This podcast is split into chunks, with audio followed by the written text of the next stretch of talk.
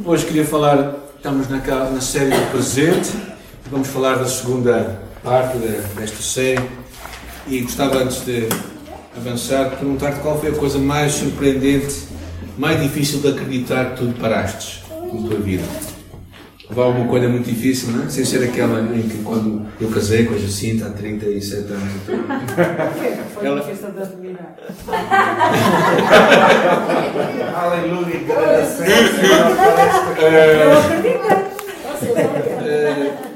Mas há coisas que são mesmo quase impossíveis de acreditar. É? Hoje vamos retomar um pouco da história que deixámos a semana passada. Jesus a receber os magos. Jesus estava em palhas, não estava? Não, não estava. Ele teria já um ano e meio, mais ou menos. Por isso ele não se aguentava nas palhas, é que as palhas deviam cheirar mal. Ou seja, verdadeiramente, é, às vezes nós temos que um bocado desconstruir um bocado aquilo que nós realmente erradamente se calhar acreditamos. Mas pronto, mas isso também não é o mais importante, não é? E o Evangelho de Mateus conta-nos este episódio. Jesus nasce em Belém, na altura do rei Herodes, e ele teria cerca de um ano, um ano e meio, quando os magos vêm ter com ele. Por isso, tem uma criança já que se mexia por todo lado, não, é? não estaria ali quietinho. Mas verdadeiramente encontraram Maria e José em casa. Não, não estavam. Okay? E, e quantos sábios eram? Não sabemos. Sabemos que os presentes foram três, que eles entregaram a Jesus, e daí que algum Algumas pessoas tendem a dizer que eram três. O que percebemos é que eles eram incrivelmente ricos, possivelmente altamente educados e também desesperados para encontrar aqueles que ele achava que seria o Salvador do mundo. E seguiram a estrela. Não, não é essa aqui. Mas seguiram esta, consegue-se ver daqui, seguiram a estrela longe. Números, capítulo 24, já Moisés falava acerca, pelas palavras de Balaão, que que uma estrela se levantaria. Números 24 a 17. E quando chegaram lá, entregaram-lhe três presentes importantes. Ah, temos aqui os slides. Podes, é, procurar aí? Devem estar, devem estar aí. Encontraram três presentes valiosos para reconhecer Jesus, não é? Mais um à frente. Ouro, incenso e mirra. Ouro, que valorizava Jesus como rei. Mirra, que falámos a semana passada, que apresentava Jesus como, como o, o sacerdote perdão, uh, incenso que falava de Jesus como sacerdote, aquele que representava o homem perante Deus, e mirra, que hoje iremos falar.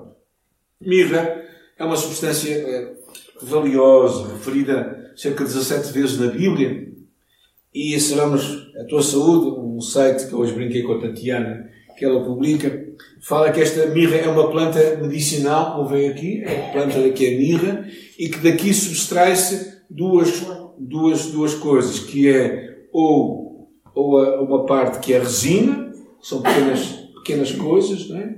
outra parte que é o óleo. Então são dois extratos que vêm desta árvore.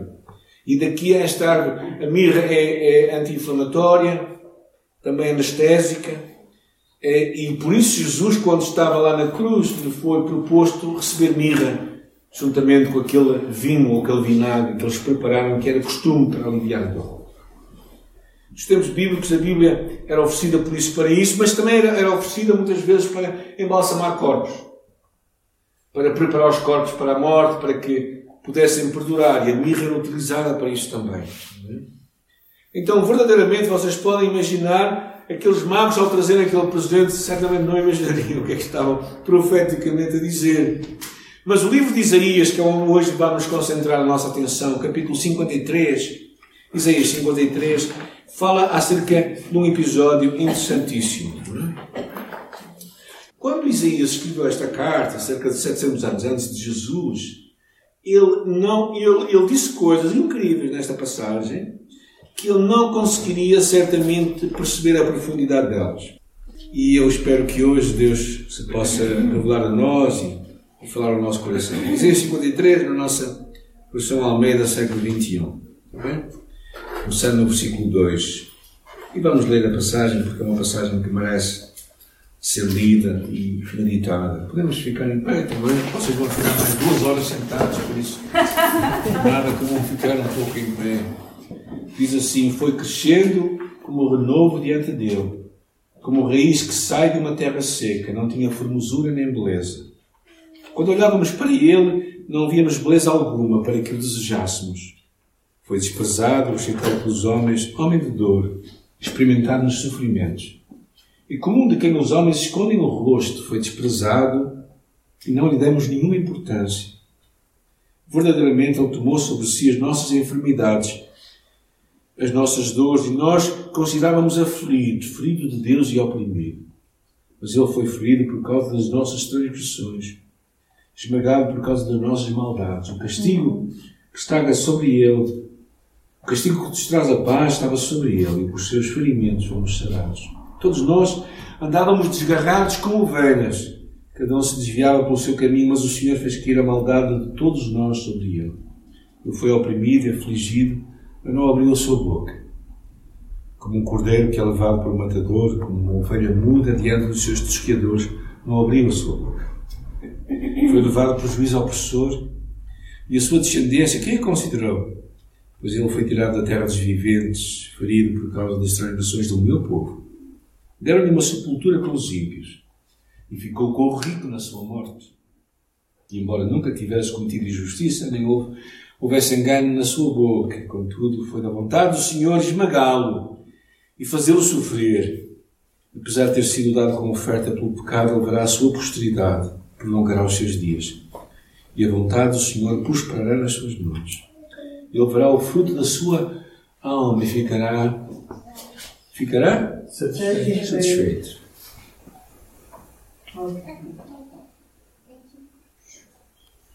E sabes quem é o fruto do seu trabalho? És tu e eu, somos nós. E com o seu conhecimento, meu servo justo justificará muitos e levará sobre si as maldades deles. Por isso, eu lhe darei uma porção com os, os grandes, ele repartirá os, o despojo com os poderosos, porque derramou a sua vida até à morte. E foi contado com os transgressores, mas ele levou sobre si o pecado de muitos e intercedeu pelos transgressores. Oremos. Nesta noite, Senhor, nós te damos muitas graças pela tua palavra, pelo teu Espírito, pela tua presença. Que tu fales à nossa alma e nos ajudes a conhecer-te e amar-te com todo o nosso coração. Amém? Amém. Vamos ficar então. É muito interessante, não é? Esta passagem queria ter em duas partes. Uma delas é o problema muito real que todos nós temos, o problema do pecado. E a segunda parte, o preço que foi pago por isso. Mas é curioso como a história começa aí no versículo 6, que diz que nós somos comparados a ovelhas. E que nós estamos como que desgarrados diante, desgarrados como ovelhas. O que significa que deixamos o caminho de Deus, seguimos o nosso próprio caminho. Infelizmente, isso não é simplesmente um mero comentário. Se nos tratasse como leões, como águias, seria um elogio. Mas como ovelhas, não parece. Na verdade, é possível treinar muitos animais, até um gato. Eu não gosto muito de gatos, já. Mas treinar ovelhas é complicado. Ser ovelha não é necessariamente um elogio. Uh, e todos nós estávamos desgarrados como ovelhas. É muito curioso isto, não é? Elas são conhecidas por três coisas principalmente: a fraqueza, a escassez de inteligência, vamos pôr assim as coisas, e a sua desobediência. Não é? o, que, está aqui é um episódio que aconteceu no ano de 2005, na Turquia, que é um episódio estranho. 1500 ovelhas caíram do penhasco. Porque uma ovelha decidiu-se atirar. Decidiu-se. Decidiu-se uh, suicidar, vamos pôr assim as coisas. E as outras, umas após outras, após outras, claro que não morreram todas, porque pensas que morreram à volta de 450. As outras caíram em cima delas. Mas é curioso, não é? Não sei o que é que isto vos diz acerca da ovelha, mas pronto. O que também percebemos é que elas são muito indefesas, elas são muito fracas, são, são muito voláteis a ataques, até os próprios parasitas, elas não sabem muito como tratar deles. E por isso, verdadeiramente, também quando Isaías fala de, de nós como ovelhas, fala também no versículo 6, fala da nossa desobediência. Da nossa desobediência. E, e, é tão claro, não é? como ovelhas que nós falamos muito que andam a pular a cerca para, porque a, a, a erva do vizinho é sempre mais, mais verde que a minha, não é? É como nós também no nosso dia a dia, tantas vezes cobiçamos, desejamos coisas que não temos, não valorizando aquilo que é nosso. Isto é típico nas nossas crianças, quando recebem um presente e depois o outro também recebe um presente. E a grande paixão daquela criança, que de repente estava tão apaixonada pelo presente, é o presente do outro. E meus cães fazem a mesma coisa, normalmente.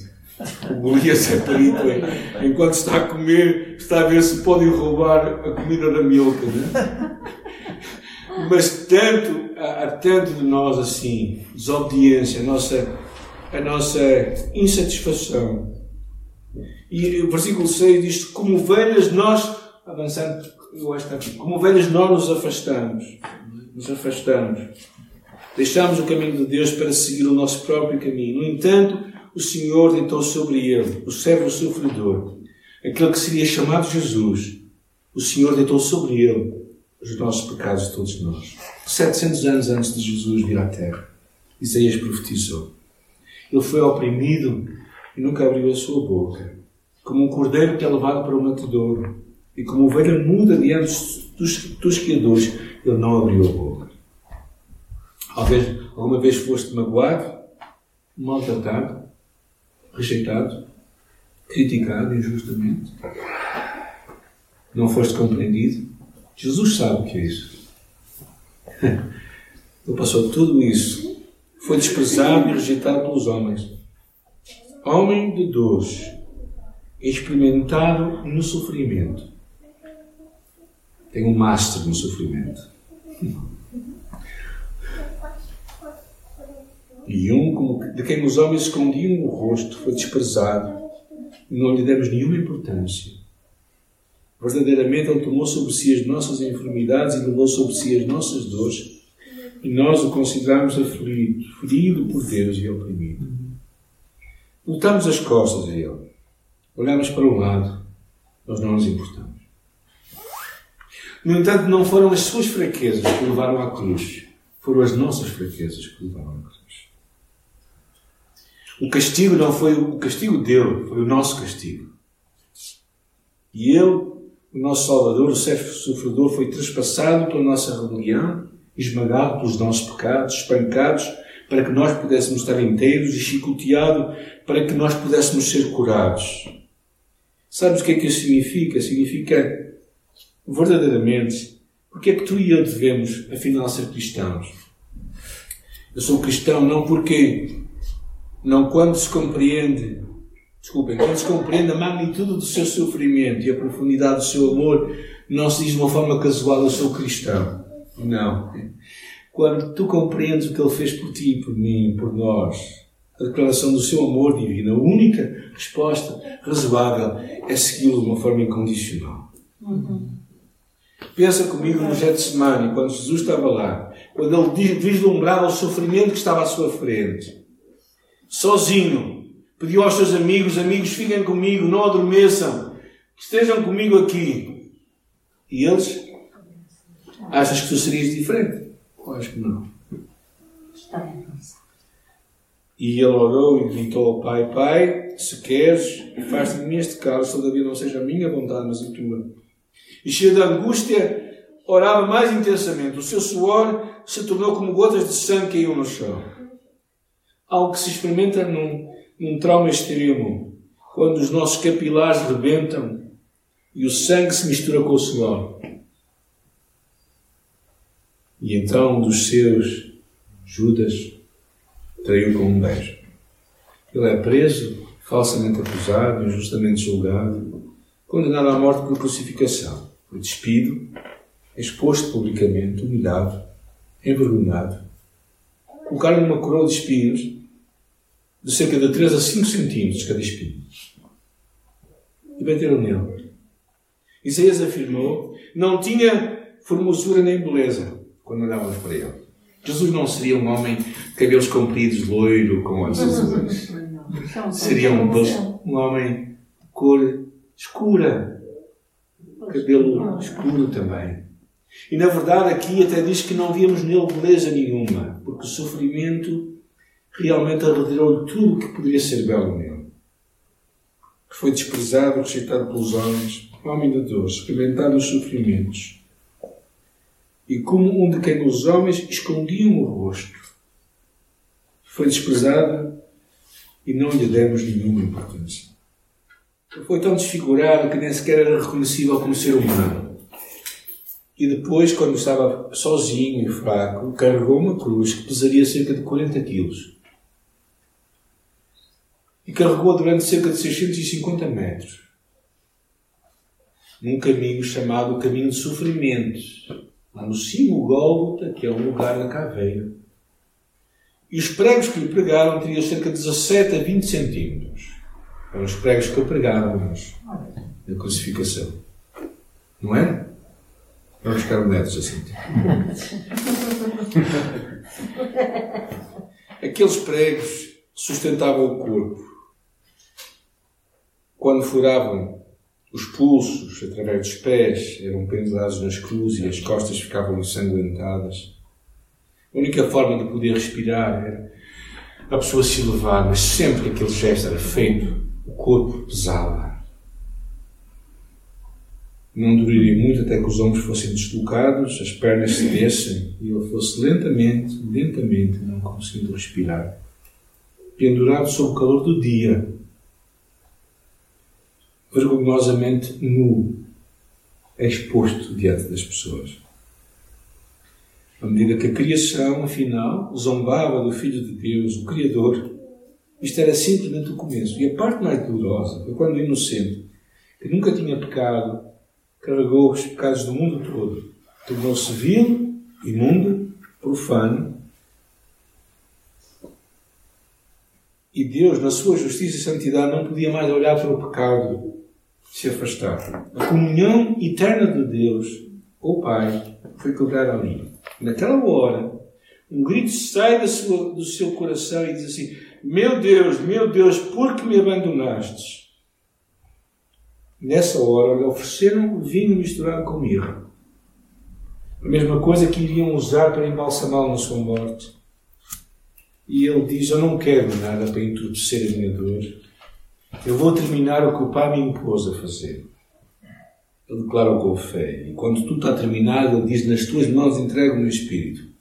O profeta Isaías, de alguma forma, 700 anos antes de Jesus, disto ter acontecido, ele profetizou que esta criança, inocente, nascida de uma virgem que nunca tinha pecado, iria suportar a nossa morte. Para que a sua justiça viesse sobre nós e para que o nosso pecado fosse sobre ele. Que troca.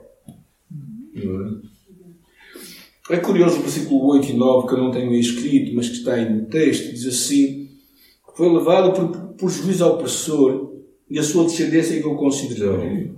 Pois ele foi atirado da terra dos viventes, ferido por causa das transgressões do meu povo. E depois diz: Deram-lhe uma sepultura, com os ímpios, como ele morreu com os, os malfeitores, mas foi com o rico na sua morte.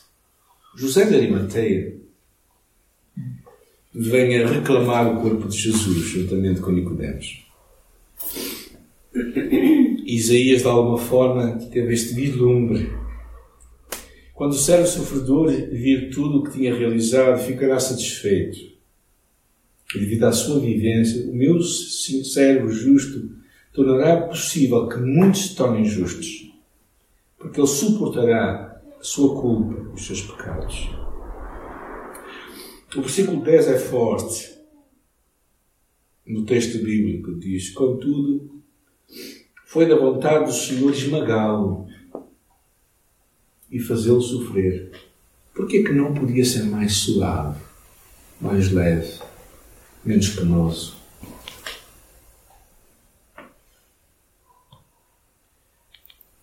O que é que distingue, afinal, o cristianismo do budaísmo, do budismo, da nova era do hinduísmo.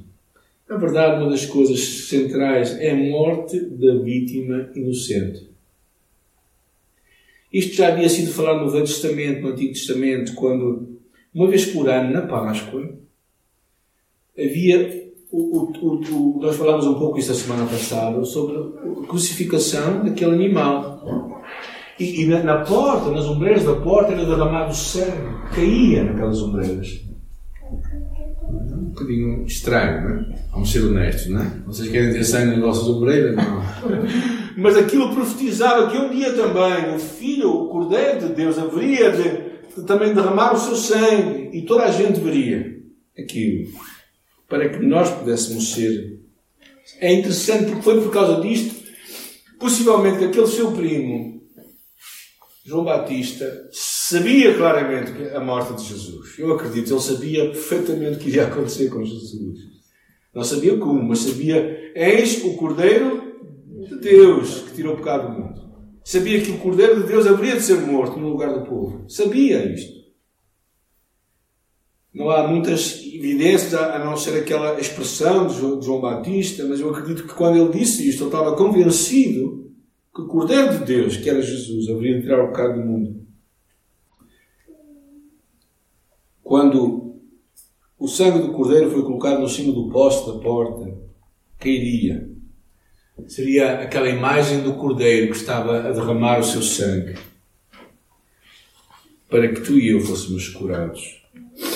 É curioso que Jesus lá, Jesus falou no livro de, de Lucas, capítulo 9, versículo 22, ele diz: O filho do homem deve sofrer muitas coisas e ser rejeitado pelos anciãos, pelos principais e pelos mestres, e ao terceiro dia ressuscitará. E nessa altura, Jesus fez uma proposta curiosa, que foi esta. Então, quem quer ser meu discípulo? Ele não disse quem quer ir para o céu. Ele não disse quem quer ter uma vida próspera e abençoada. Ele não disse faz uma pequena oração e tudo se resolve. Mas ele disse: se alguém quer vir após mim, negue-se a si mesmo, toma a sua cruz e siga. Pois quem quiser preservar a sua vida vai perdê-la, mas quem perder a sua vida por amor de mim, esta vai preservar. Ser discípulo de Jesus não se trata do nosso bem, não é um passatempo, não é um complemento, não é algo que nós nos sentimos bem,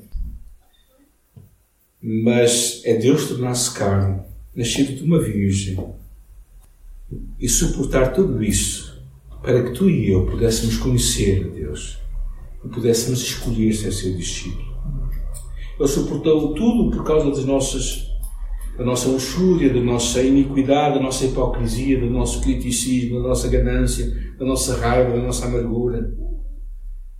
E Deus enviou aqueles homens magos lá do Oriente com aqueles três presentes: ouro, declarando que ele seria o Rei dos Reis, Senhor dos Senhores, incenso, dizendo que ele seria o sumo sacerdote. O véu estava rasgado, Tu e eu temos acesso a Deus abertamente. Não há nada que nos impeça de chegar junto a Deus. E finalmente, mirra. Este material de embalsamento que mostrava que esta criança haveria de morrer. Isto é o Evangelho. A boa nova. Agora, perante isto, perante isto, a pergunta que eu faço é: o que é que isto tem a ver comigo? Tem muito a ver comigo. Primeiro, Tu e eu temos que chegar a este momento em que percebes que o sacrifício de Jesus satisfaz a justiça de Deus ao mesmo tempo que estende a sua misericórdia, como falámos a semana passada, a graça de Deus. Deus, que é sábio, não poderia simplesmente nos perdoar. Ele teria que resolver e tratar a sua justiça. Isto só poderia acontecer com a morte do inocente. E quando ele faz isso, a sua misericórdia se estende para todos os homens. E Deus nos perdoa, nós que chegamos até Ele com fé. Mas chega uma altura em que ele, depois de falar tudo aquilo que eu falei ao bocado, que ele, quando ele falou que iria morrer, houve uma altura em que os discípulos disseram: Senhor, não digas essas coisas. e percebeu que à sua volta, uma série deles deram de froscos. Foram-se embora. E Jesus, vendo os poucos que estavam por ali, disse assim: E vocês, o que é que querem fazer? Também querem abandonar? Eu acho que é isso que Jesus está a falar, esta tarde contigo e comigo, não é? Ele está hoje aqui diante de nós, perante nós, a dizer precisamente a mesma coisa. Queres ser meu discípulo? E talvez nós estamos a dizer assim, bem, eu quero, eu quero ser teu discípulo, mas, mas isto vai custar muito. Isto vai ser difícil. Alguns pensam assim, não é?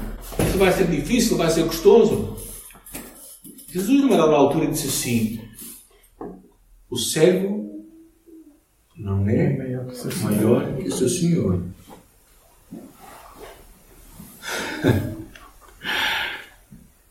e é aqui que nós ficamos incomodados. Porque nós não queremos uma vida como nosso Senhor.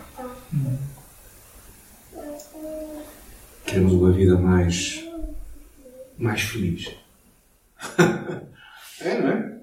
É isto que toda a gente está à procura. É isto que muita gente procura nas igrejas. Uma vida mais feliz. Mas às vezes o nosso Senhor nos vai levar por caminhos que não vão para ser muito felizes. Mas quem quiser vir após mim, negue-se a si mesmo. Toma a sua cruz e me siga. Na caminhada que o homem teve, teve um sonho e, e reparou que aquele sonho ele e os amigos iam caminhando, cada um levando a sua cruz. E ele achava que a sua cruz era muito pesada. E naquela noite, depois de todos deitarem-se lá, adormeceram à noite, ele pegou, foi pegando em cada cruz e escolheu a cruz que era mais leve e a colocou logo pertinho dele para que de manhã não se enganasse. Quando o dia raiou, para surpresa sua, afinal aquela cruz era a dele. Porque Deus nunca vai trazer para a tua vida algo que tu não podes carregar. E o que há de apaixonante nesta história do Natal é que o Natal tem sentido por causa da Páscoa. O que, tem, o que é impressionante nesta história do Natal é que é que Jesus, o Filho de Deus, recebeu a visita daqueles três homens, aqueles três homens, não, aqueles homens que vieram de longe, que não sabíamos verdadeiramente, eu acho que eles não tinham a mínima ideia do que estavam a fazer. Sinceramente, acredito que possivelmente o ouro, sim, mas as outras coisas, também religioso, sim, quer dizer, eles poderiam ter algum conceito de, de religiosidade, de espiritualidade, porque o incenso era muito usado para vários ritos espirituais de várias religiões, mas eles não percebiam a, a plenitude do que eles estavam a trazer acerca daquele menino, Jesus. Aquela criança que andaria de um lado para o outro, possivelmente atrás de brinquedos, que não haveria naquela altura, mas atrás, como qualquer criança, não estaria ali quietinho, ali a rir-se para os mares. Não. Mas esse era o Filho de Deus. O meu desafio para ti e para mim, nesta altura em que estamos a, a pensar em Jesus como servo sofredor, é, é, é pensar, Ele te convida a ti para o seguir. A seguir desta forma, não é? E às vezes eu, eu pensando na, na nossa caminhada como cristãos, não é? Nós temos os nossos desafios, todos nós temos, não é? Eu acredito, uns com doenças, outros com, com tentações fortes na sua vida, outros com dificuldades profundas também na sua própria saúde. O nosso desafio de seguir Jesus é que sempre temos a nós, a Ele como modelo para nós. Um homem de dores. E um exemplo para tu e eu seguirmos um Cristo que está ao nosso lado, como falámos a semana passada, como nosso sumo sacerdote, intercedendo por nós. Mas alguém que não só intercede por nós, mas alguém que tomou o nosso lugar já. Nós dizemos é bom falar do papo cheio, não é? Mas Jesus não falou do papo cheio, ele, ele passou tudo que tu e eu, nós podemos passar, e não foi, não foi por ter que passar, mas foi por escolha, que é pior, no certo sentido, porque tu e eu não passamos por escolha. Se podemos evitar, quem é que não evita? Eu evito. Mas Cristo fez isso para, por causa de ti e de mim. Porque o que é mais apaixonante nesta passagem, das coisas mais apaixonantes, é, é esta, este final do versículo 11, que ele verá o fruto do trabalho da sua alma e ficará satisfeito. Eu não sei o que é que tu pensas de Deus, mas eu sei que Deus está lá no céu. Jesus está lá no céu. Olhar para mim e dizer assim: Eu estou feliz com aquilo. E Ele está a olhar para ti e está a dizer: Estou feliz contigo. Isso é. Sabes porquê que Ele está feliz contigo? Porque tu foste a sua conquista. E quando Ele olha para ti, Ele não te vê somente a ti, mas Ele vê Jesus, o seu filho, e se alegra.